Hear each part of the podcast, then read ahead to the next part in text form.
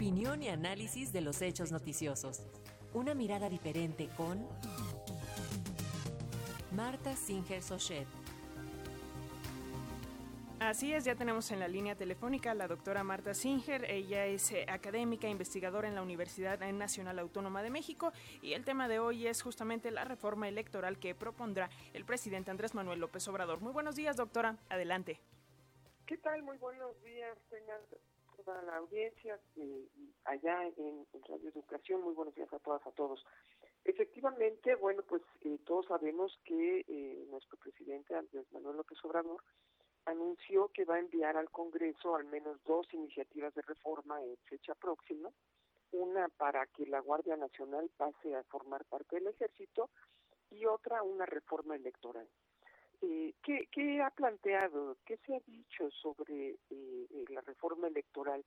Aunque eh, no se ha publicado la iniciativa, no se ha dado a conocer en su totalidad, él ya señaló, dijo, que eh, es su decisión modificar los órganos electorales, el INE y el tribunal, y dijo, por ejemplo, que eh, lo que le interesa y lo que va a proponer es que el pueblo elija a los consejeros electorales y a los magistrados de manera directa, eso lo dijo textualmente, y dijo, cito, se acabó o espero que se acaben los acuerdos populares contrarios al interés del pueblo.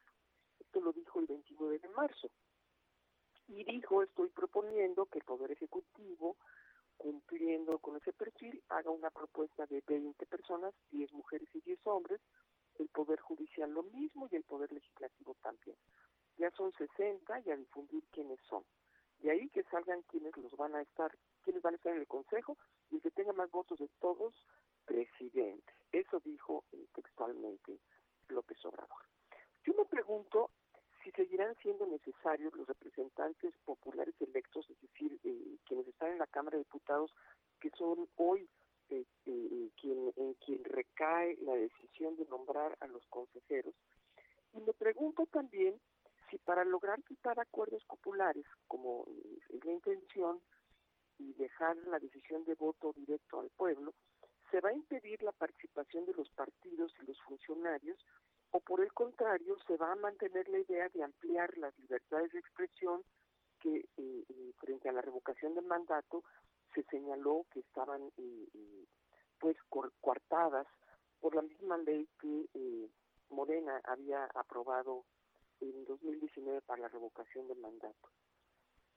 Hay que recordar que en este ejercicio de revocación Morena ocupó un lugar muy importante en el llamado a votar a favor de que el presidente se quedara en su cargo, lo mismo que la jefa de gobierno o el encargado de gobernación, y que eh, los funcionarios gobernadores militaron a favor de la permanencia del presidente electo, como eh, pues eh, nadie nadie abogó en contra de que así fuera.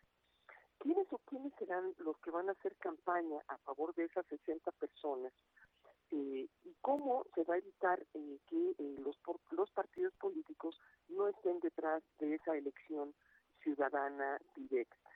¿Para qué queremos al Congreso si no es para hablar en representación de la ciudadanía?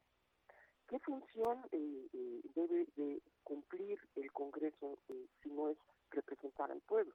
¿Quién va a organizar la elección de estas 60 personas? ¿Va a ser un organismo confiable? Eso tiene que ver con el otro tema que también ha puesto sobre la mesa Andrés Manuel López Obrador, que es el de disminuir el número de representantes por la vía plurinominal. Y es que eh, se ha dicho de manera eh, pues absolutamente incorrecta que los representantes plurinominales no fueron votados. Y bueno, en realidad no es así. En muchas partes del mundo los congresos solamente se forman con la representación eh, pluripartidista y en América Latina muchos países eh, también consideran esta eh, forma de elegir que es repartiendo de acuerdo al número de votos que cada partido obtuvo un número de curules. Esto lo que permite es que la representación del pueblo en sus diferentes versiones, porque hay que recordar que el pueblo no es eh, una unidad, sino que tiene muchos intereses distintos a su interior, pueda estar representada de manera lo más cercana posible a su pluralidad en el Congreso. Quitar los plurinominales haría entonces eh, que, eh, o disminuirlos, que eh, siguiera prevaleciendo en nuestro Congreso la idea de que los que ganan la elección lo hacen pues por sus simpatías directamente y no por las responsabilidades que tienen con una visión política de largo plazo, ni siquiera con un proyecto de, eh, eh, eh, de partidista o un proyecto de nación. Es entonces privilegiar a los chapulines que brincan de partido en partido buscando justamente esa curul, dando a cambio un costal de votos, con lo que los partidos van recogiendo a estas personas que aseguran triunfos para los partidos. Se seguirá entonces con la disminución de los plurinominales, privilegiando el clientelismo privilegiando a quienes logran candidaturas eh, justamente por eh, los vínculos directos que tienen con la ciudadanía, muchas veces de manera eh, pues corrupta, y no poniendo en discusión y alimentando la discusión de proyectos, de ideas, de propuestas de largo aliento y por lo mismo de consolidación de partidos políticos.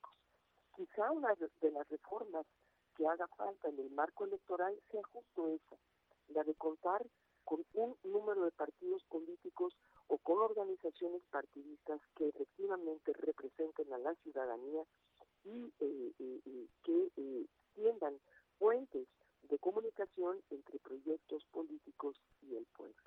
Ojalá que el proyecto de reforma electoral que vaya a enviar el presidente a el Congreso eh, pase eh, también por un debate amplio y sostenido sobre lo que nos ha faltado construir en nuestra democracia en los últimos años para evitar seguir cayendo en eh, estos frenos que hemos tenido que enfrentar después de 45 años de reforma política en nuestro país. Muy buenos días a todas y a todos. Muy buenos días, eh, doctora Marta Singer. Y a este tema, por supuesto, le vamos a seguir el pulso. Que tenga un excelente inicio de semana. Igualmente a todas, a todos, muy buen día.